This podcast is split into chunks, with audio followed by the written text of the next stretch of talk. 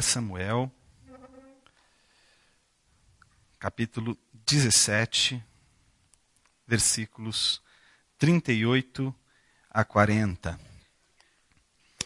Diz assim: Saul vestiu Davi com sua própria túnica, colocou-lhe uma armadura e lhe pôs um capacete de bronze na cabeça.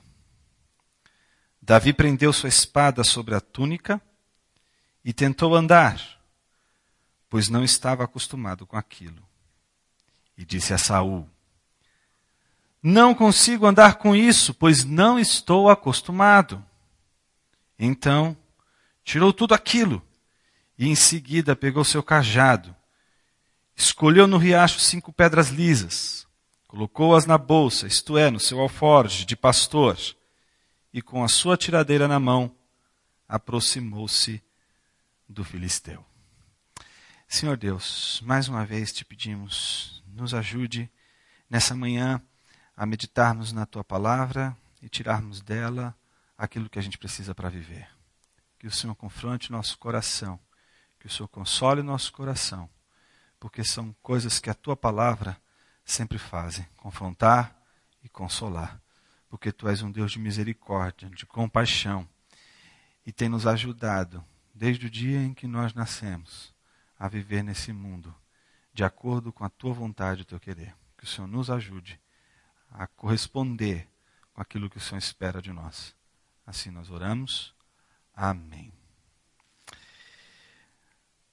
Ontem de manhã eu estava fazendo algumas coisas lá em casa, na sala, e de repente ouço um barulho, como se fosse uma pegada. Pá! Pá! Era o Henrique. Chegando na sala, vestido, calçado com o meu sapato. Pá! Pá! E cada. Era um esforço para ele andar lá na sala com aquele sapato, que eu olhei e eu comecei a rir. Eu achei engraçado. E ele aí começou, ele achou graça também da coisa. E começou a tentar correr. E no que ele tentou correr, ele caiu, obviamente. O sapato é maior. E foi interessante porque eu estava revisando tudo que eu tava, tudo que eu tinha para falar hoje aqui. Quando ele entrou na sala daquele jeito. E é engraçado porque quando a gente veste, a gente calça alguma coisa que é diferente do nosso tamanho, em princípio pode ser muito engraçado, pode parecer divertido, mas com o tempo, aquilo que pode parecer divertido e engraçado, pode ser a razão justamente da nossa infelicidade. Ah, tem um, um poema do Fernando Pessoa que eu gosto muito, provavelmente vocês vão me ver citá-lo muitas vezes aqui porque eu acredito que ele é uma grande verdade. Ele diz assim, um poema chamado Tabacaria. É um poema muito longo. Vou citar só um trechinho que é o que nos interessa aqui. Diz assim: Fiz de mim o que não soube. E o que podia fazer de mim, não fiz. O paletó que vesti era errado. Conheceram-me logo por quem não era e não desmenti perdi-me. Quando quis tirar a máscara, era tarde demais. Estava pegada a cara.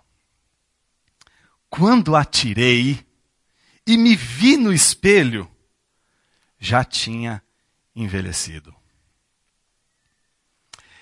É o grande dilema da nossa vida. Vestir máscaras, vestir roupas, sapatos ou até mesmo uma armadura que não nos pertence.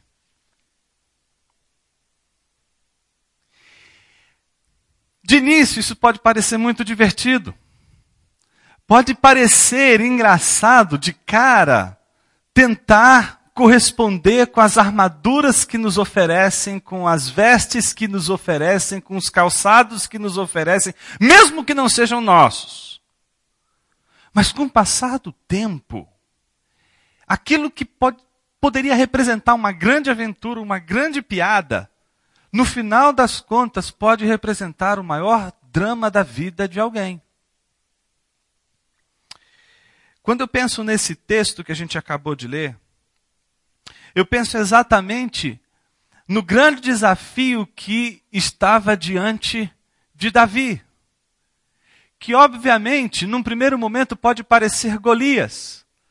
Mas se a gente parar e refletir um pouquinho mais cuidadosamente, o maior desafio de Davi não é Golias.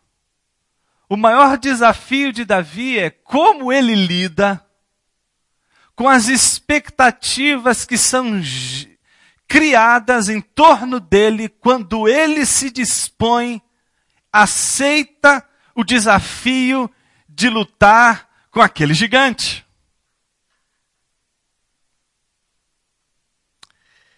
Todos nós, durante a nossa vida e a nossa caminhada, lidamos com grandes desafios, desafios que são gigantes. Muitos de nós, sem dúvida, diante desses grandes desafios, podemos nos sentir pequenos. Podemos nos sentir incapazes. Mas não sei por que cargas d'água em alguns momentos assim, brota em nosso coração uma esperança, uma fé, uma coragem, que obviamente não está pautada em nossas avaliações pessoais de quem nós somos ou do que nós somos capazes de fazer. Me parece que esse tipo de experiência é o tipo de experiência que toma o coração de Davi. Que mesmo não sendo um combatente, como eram seus irmãos, mesmo não sendo um guerreiro como era Saul, diante daquele grande desafio que representava um grande desafio não só para ele, mas para Saul e todo o povo de Israel, ele se sentiu desafiado e ao mesmo tempo corresponder a este desafio, aceitando esse desafio. O maior desafio dele, entretanto, não era Golias. Estava por vir. O maior desafio que eu estou tentando dizer para você nesse começo de meditação não é o grande alvo da tua vida, mas é como você vai realizar esse grande alvo. É nesse caminho, é nesse trajeto é nos meios que você dispõe e que o universo inteiro, por mais que você acredite ou não, que seja conspirativo ou não, forma-se ao seu redor uma rede de possibilidades, ainda assim, são estes meios com todas essas possibilidades, todas elas, aquilo que representa o maior desafio da tua vida. O problema não é Golias. O problema é como a gente enfrenta esse gigante. Olha só que coisa interessante acontece nesse texto. E eu queria chamar a atenção para duas coisas. São os dois princípios que eu acho fundamentais nesse texto e que a gente vai meditar nessa manhã e que eu gostaria que a gente guardasse em nosso coração como uma lição da palavra de Deus para cada um de nós. O primeiro deles é de que quando Davi ele se propõe a lutar contra o gigante, ele se depara com um evento inesperado. Qual é o evento inesperado? Saul lhe conceder a sua armadura. Parece, num primeiro momento, algo assim nada assombroso, nada assim é, espantoso. Mas se você souber, de acordo com 1 Samuel, capítulo 10, versículo 23, que todos os homens de Israel chegavam só até o ombro de Saul, e que Davi era muito menor do que estes homens, a coisa vai ganhar uma outra dimensão. Ou seja, o maior de todos os homens do povo de Israel era Saul, que era um pigmeu perto é, do gigante Golias. E Davi, por sua vez, era muito menor do que Saul, e a armadura, portanto, que Saul lhe oferece, não é uma armadura compatível a Davi, porque essa armadura não é de Davi. Essa armadura é a armadura do rei Saul. O rei Saul está dando a Davi uma armadura que não é dele. Então, a primeira coisa que me chama a atenção nesse texto, de que do qual a gente não pode esquecer é que o maior desafio de Davi não vai ser se livrar do gigante. É, em primeiro lugar, se livrar da armadura do rei. A primeira coisa, o primeiro grande desafio da nossa vida não é nos livrarmos daqueles grandes, dos grandes gigantes da nossa vida, mas das armaduras que não são nossas e que nos são colocadas como uma saída, como uma espécie de defesa, de proteção contra os grandes gigantes da nossa vida. Deixa eu te dar alguns exemplos. Ah. Casamento, por exemplo, é, é algo bem interessante para pensar a armadura. Ah. A gente põe a armadura no nosso cônjuge. A gente faz isso o tempo todo. A gente põe uma armadura porque a gente quer que essa armadura proteja. Que essa armadura proteja o nosso cônjuge dos perigos à sua volta. Só que essa armadura, como qualquer outra armadura, não pertence ao nosso cônjuge nesse sentido que estou dizendo. Como não pertencia a Davi a armadura que era de Saul. O que representa uma armadura como essa? As expectativas todas que estavam, obviamente, mantidas na armadura de Saul, estavam agora sobre Davi. Se espera de Davi o que se esperaria de alguém que usasse aquela armadura que pertencia a Saul e não a Davi. A gente faz isso o tempo todo, a gente faz isso com um filho. A gente coloca uma armadura no filho. Filho de peixe. Ah, olha a armadura aí. Peixinho é. Tem que seguir o caminho da família. Tradição de advogados. Filho advogado, neto advogado, todo mundo advogado. Ou todo mundo médico. Ou todo mundo engenheiro. Né? E acompanha-se também filho de pastor. Eu vi isso a minha vida inteira. Pastorzinho é. em alguns casos, é mesmo. Em outros, não.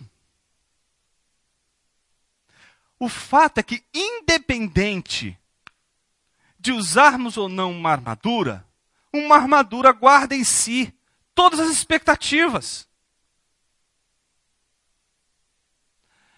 É interessante que quando a gente usa alguma armadura ou escolhe vestir uma armadura que não é nossa, como diz Fernando Pessoa, usar um paletó que não me pertence e simplesmente não rejeitamos e aderimos àquela máscara que não nos pertence, o que acontece? Junto com essa armadura vem todas as expectativas em torno dessa armadura. Vou dar um outro exemplo. Né? Estava conversando ontem com um pastor amigo. Né? E aí, a gente estava conversando sobre essa questão que existe hoje muito comum na igreja. Hoje a gente vive pessoas das mais diversas denominações, históricas ou não históricas, frustradas com a igreja. E aí elas já estavam, já estão de, ou na terceira ou quarta igreja já. E aí elas vêm para a igreja, procuram o pastor. Pastor, o Senhor é a minha última aposta. Tá certo? Aqui é minha última igreja. Daqui eu volto para o mundão. Se aqui não der certo, eu vou embora. Então eu aposto agora toda a minha fé em você. Se você falhar, olha, para mim acabou. Não tem mais esse negócio de igreja. Isso é uma armadura que o pastor pode simplesmente dizer, ah, sim, e vestir armadura. E aceitar uma armadura como essa a gente pode vestir armaduras das mais diversas formas possíveis. A gente pode vestir uma armadura que não tem tanto a ver com a nossa, as nossas relações pessoais, mas as nossas relações profissionais, por exemplo. Basta que uma pessoa de um determinado cargo na empresa, que desempenhava a função com maestria, ser transferida e escolherem você para ocupar aquele lugar, e você começar a ouvir aquelas perguntas: puxa, Fulano fazia isso, Fulano fazia aquilo, Fulano é brilhante nisso, nisso aqui, Fulano, olha, fazia algo maravilhoso. E aí o fantasma do fulano está todinho ali presente naquela armadura.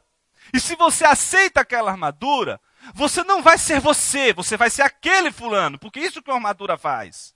Uma, uma armadura faz você se despreocupar, em primeiro lugar, de quem você é e aceitar uma agenda que não é sua. Aceitar uma identidade que não te pertence. Viver uma vida que não combina com a tua natureza. Fazer coisas, comer coisas, beber coisas que não combina com você que não faz parte da tua agenda. Mas para você ser aceito, ou para você atender essas expectativas, então eu vou beber, ou eu vou fazer isso, ou eu vou fazer aquilo, ou eu vou realizar aquilo outro, porque isso de alguma forma vai atender essa demanda da armadura que colocam sobre mim.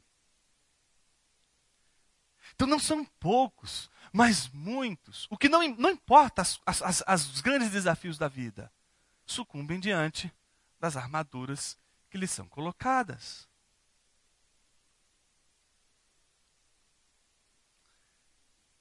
A gente espera corresponder a essas expectativas. A minha pergunta nessa manhã é se essas expectativas elas são realmente as expectativas que precisam ser correspondidas. Será que ao aceitar o grande desafio de vencer o grande gigante, em algum momento não sucumbimos diante desse primeiro desafio e estamos tentando lutar com os grandes gigantes da nossa vida com armaduras que não nos cabem. Nossas ações são desajeitadas porque não cabem, a armadura é, é, é, não é nossa. A Bíblia diz que quando Davi vestiu a armadura, não é?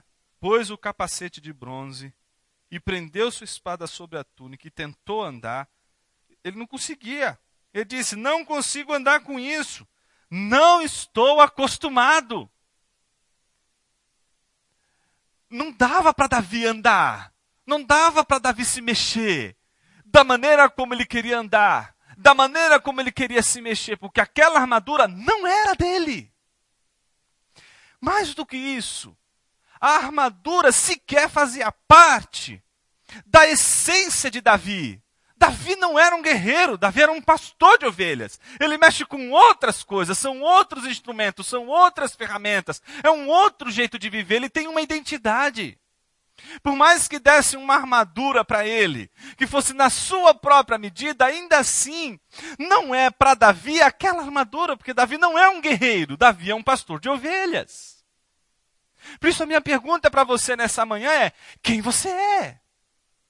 Porque é exatamente a resposta que damos a essa pergunta que podemos, de fato, avaliar em que medida nós estamos enfrentando os gigantes da nossa vida da maneira pela qual a palavra de Deus nos orienta.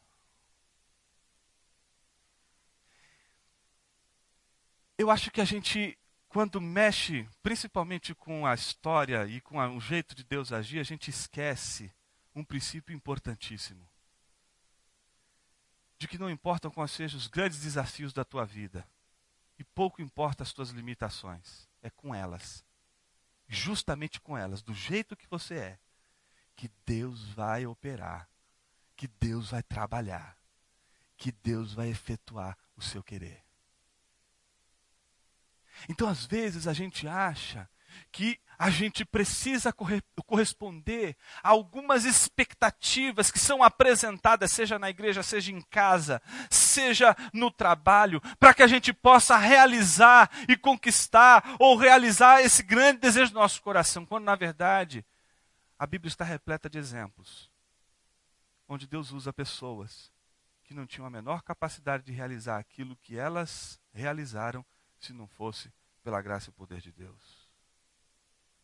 Então isso me faz concluir que todas as vezes que eu ou você resolvemos vestir uma armadura, é porque a gente quer vencer o gigante do nosso jeito. A gente quer vencer o gigante com aquilo que está ao nosso dispor. É interessante, é? A gente vê aquele tem um filme, o Talentoso Ripley. Vocês já viram esse filme? Vale a pena dar uma olhada nesse filme. É um filme interessante, porque ele tenta o tempo todo, ele vê alguém, enxerga alguém, e ele fala: "Puxa, eu quero ser assim". E aí ele se torna aquele quem ele quer ser. E chega a roubar a identidade daquele que ele quer ser. Tal é a fixação que ele tem em se tornar aquilo que o outro é. O problema de uma armadura é que a gente pode tentar exatamente se tornar essa, esse histórico e todas essas expectativas que uma armadura representa. Então não, não são poucos, mas muitos os que tentam realizar ao longo de suas vidas a armadura que um pai colocou sobre seus ombros. E o pai já até faleceu, e mesmo assim a gente continua tentando responder a essas exigências que essa armadura nos, nos impõe. O problema é que o tempo passa. Como o Fernando Pessoa disse, chega uma hora em que a gente resolve então tirar a armadura, e aí quando a gente olha no espelho, a gente envelheceu. Passou o tempo. Então, se existe algum momento em que a gente precisa ter um encontro com a realidade de quem nós somos, é agora. É exatamente este o momento que nós temos de colocar nossa vida diante de Deus e dizer: Senhor, quem eu sou? É interessante como a gente lida muito mal com as nossas limitações. E porque lidamos muito mal com as nossas limitações, nós também lidamos muito mal com aquilo que a gente chamaria de foro popular, a opinião das pessoas, o que as pessoas pensam da gente o que as pessoas pensam de nós. E boa parte das armaduras que a gente resolve vestir é por causa do medo da opinião pública, o medo do foro popular, o medo do que os outros vão achar da gente, o medo do que os outros vão pensar de nós, se tomarmos determinadas atitudes. Então, é, é, é, é uma ação de medo. O medo de não corresponder com as expectativas de Saul pode ser tão grande que pode levar alguém, mesmo andando desajeitadamente com uma armadura, mesmo assim querer andar com a armadura. E pode parecer engraçado no início. O problema é que no final pode se tornar uma grande tragédia.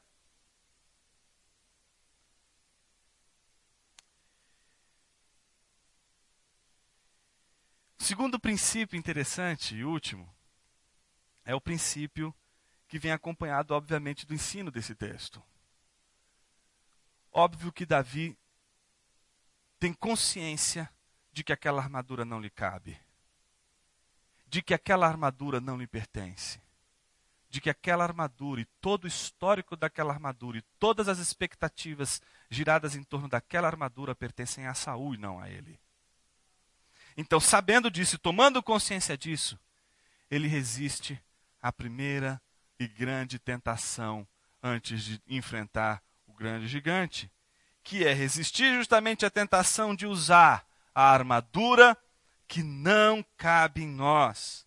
Davi resisti, resistiu àquela armadura, assumindo a sua identidade, assumindo quem ele era, recusando-se assumir um histórico de outra pessoa, assumir um histórico de outra entidade e assumir o seu próprio histórico, assumir a sua própria história de vida, assumir o seu próprio trajeto como sendo o trajeto pelo qual Deus vai usar para mostrar sua glória. Deus não vai mostrar a sua glória através das histórias de outros que você tenta ser ou realizar ou, ou fazer como. Deus quer realizar a sua glória através da sua história. Por mais que ela seja tortuosa, por mais que ela seja uma história de insucessos, por mais que ela seja uma história bateu na trave, tipo Palmeiras. Não, não importa qual seja o, o teu histórico e qual a medida do teu histórico. Deus escreve a história da nossa vida de uma maneira como nós não somos capazes de escrever. E o maior drama da nossa vida está em reconhecer que é preciso rejeitar as armaduras que não são nossas. A maior, talvez, dificuldade de nossa vida, ao longo de toda a nossa vida, é essa. John Stott, quando escreveu aquele livro, A Mensagem de 2 Timóteo, um livro belíssimo, fininho, dá para ler numa sentada. E ele vai orientando, vai, vai lendo o texto falando das orientações de Paulo a Timóteo, que está se sentindo acovardado, envergonhado e com muito medo, porque toda a Ásia está contra Paulo. E ele é discípulo de Paulo. Olha para Timóteo, assim, olha para Timóteo, é Paulo. É como a situação de Pedro, quando não é, é está ali e, e, questionam: Olha, eu vi você com o Nazareno. Não, não estava com o Nazareno, não. Na hora que a opinião chega pesada, não. Mas você fala igualzinho a ele, mais ou menos assim, Timóteo. Timóteo fala como, como Paulo. Não tinha como negar a relação de Paulo com Timóteo. Timóteo está apavorado e preocupado com a opinião da Ásia. Olha o que John Stott diz a partir desse contexto. Todos nós somos muito mais sensíveis à opinião pública do que pensamos. Ou seja, a gente é capaz de dizer: é, eu não me preocupo com o que os outros dizem acerca de mim, não me preocupo com o que os outros pensam sobre mim, eu vou e faço. A gente sempre tem a capacidade de dizer isso diversas vezes, porque a gente pensa isso. Entretanto, olha o que ele diz. E tendemos, no entanto, a, a dobrar-nos facilmente às pressões da opinião pública, tal como palmeiras agitadas pelo vento. Se tiver alguma piadinha né, sobre essa, essa citação no final do culto, vai ser vai sofrer repressão, retaliação pastoral. Né? Aproveitar que o pastor Sael não está aqui por essas duas semanas e a gente vai fazer algumas limpezas. Mas veja o que ele está dizendo: a gente se curva como palmeiras ao vento diante da opinião pública, por mais que a gente diga, não, não me faz diferença nenhuma o que os outros pensam de mim. Não importa o que os outros pensam de mim. Não é? A gente até canta isso. Não é? Tem gente que canta isso, né? Eu quero é Deus. Não importa o que vão pensar de mim, eu quero é Deus. Mas no fundo, no fundo, o que mais a gente pensa é o que os outros pensam sobre nós. E isso exerce um poder enorme sobre nossa vida. Entretanto, o grande desafio é resistir à tentação de usar essa armadura, o que Davi exatamente fez. Olha o que ele fez.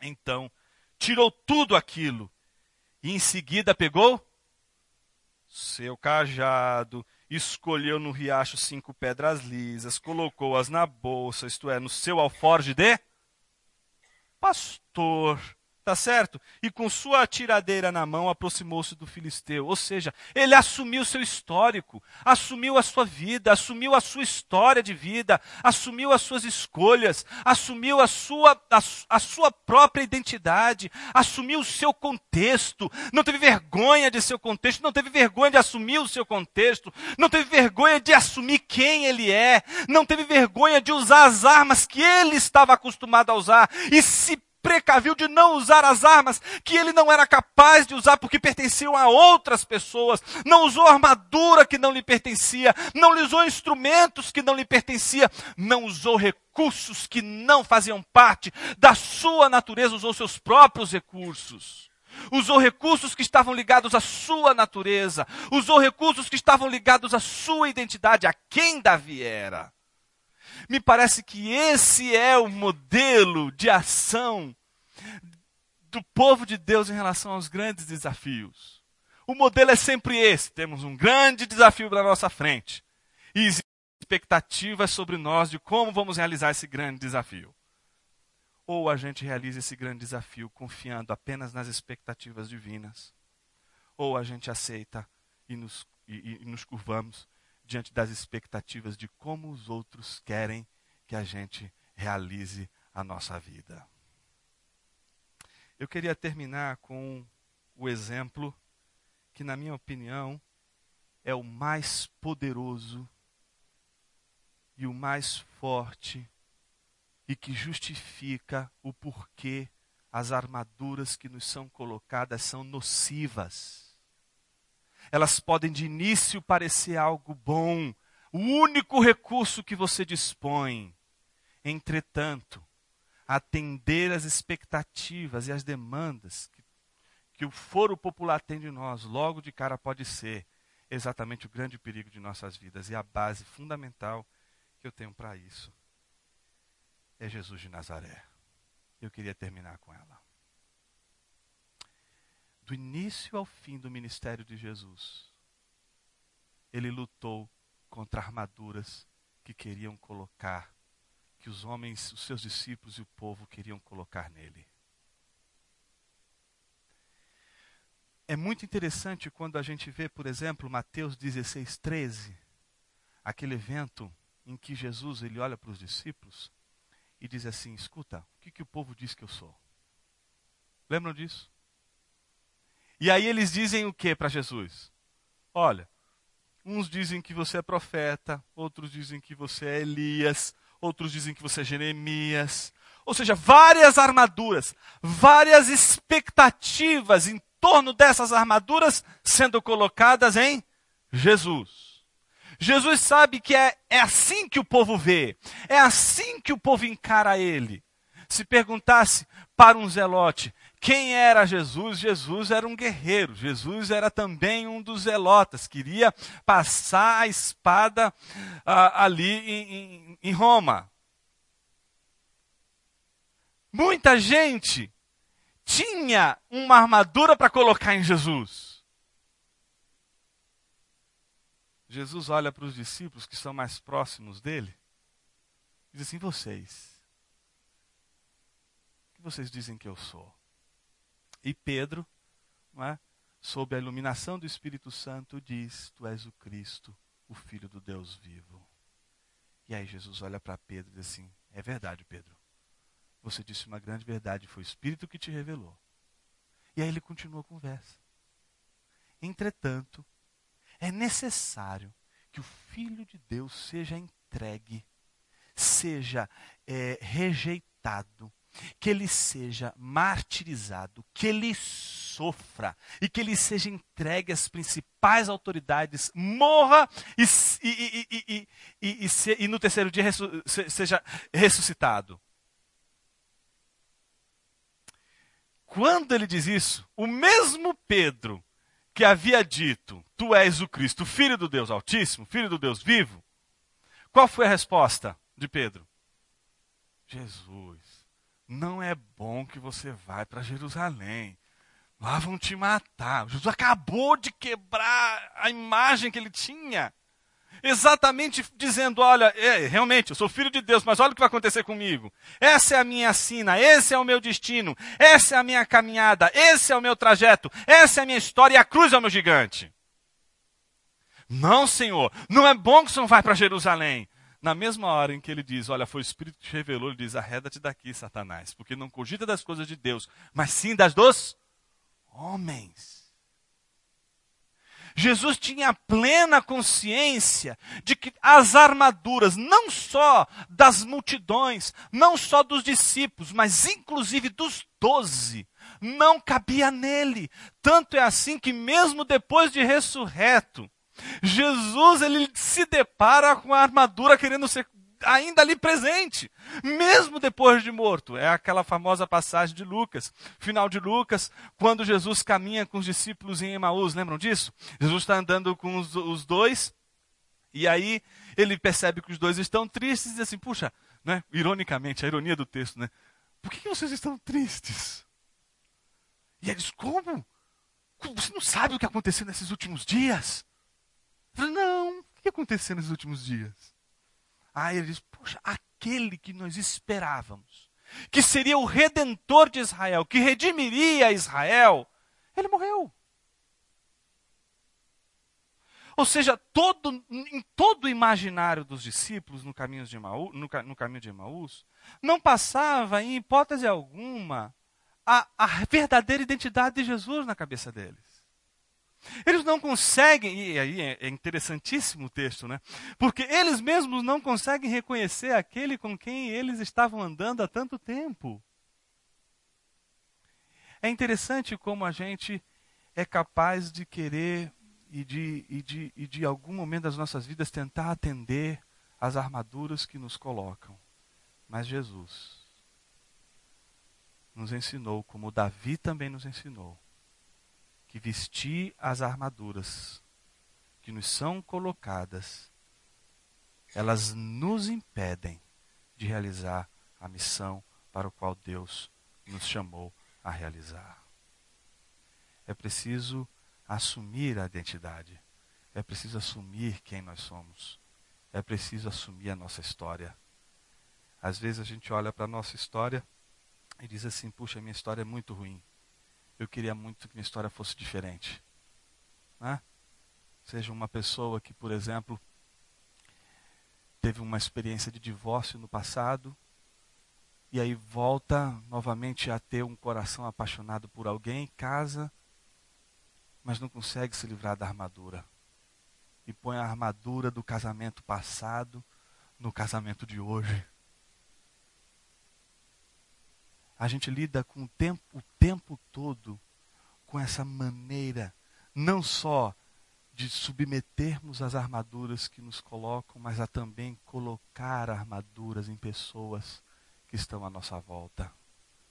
A gente é mestre em colocar armaduras nas pessoas da igreja, nos nossos irmãos. A gente é mestre em colocar armaduras em filhos, na esposa, no esposo. Você acha mesmo que você sendo capaz de colocar armaduras nos outros, não seria você também capaz de colocar uma armadura para você mesmo? cuja essa armadura não lhe pertence, não descreve quem você é, eu acredito que nós somos capazes de forjar armaduras que não nos competem. A gente é capaz de fazer isso. Porque a gente não se conhece. Porque a gente não sabe quem de fato a gente é. Mas a gente tem algo a nosso favor. A gente tem os olhos de Deus como espelho da nossa alma. E todas as vezes que nós dobramos os nossos joelhos, e como o salmista Davi dizemos: Senhor, sonda o meu coração, a gente está dizendo: Senhor, que os teus olhos sejam um espelho da minha alma. Olha profundamente o meu coração, porque eu não posso olhar o meu próprio coração.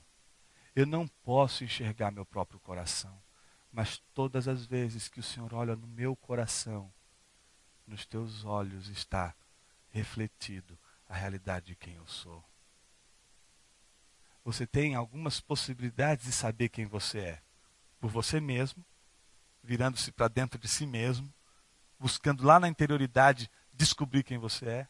Você pode, na tentativa de conversar com o outro, saber quem você é, isso é muito bom. Está aí os, o, o, aconselhamento cristão, que ajuda muito nisso. É? Mas existe um outro movimento, que é o movimento em direção a Deus. Esse movimento é aquele que espelha verdadeiramente quem nós somos. Às vezes, a gente precisa ouvir de Deus quem nós somos. E se a gente não parar o que a gente está fazendo, para dizer, Senhor, Revela-me a mim mesmo, porque eu não sei quem eu sou, porque eu tenho rejeitado a minha história, porque eu tenho rejeitado tudo o que eu sou por conta de todos os limites que tenho. Se a gente não fizer isso, a gente não vai conseguir vencer os grandes gigantes, os grandes desafios estão diante de nós.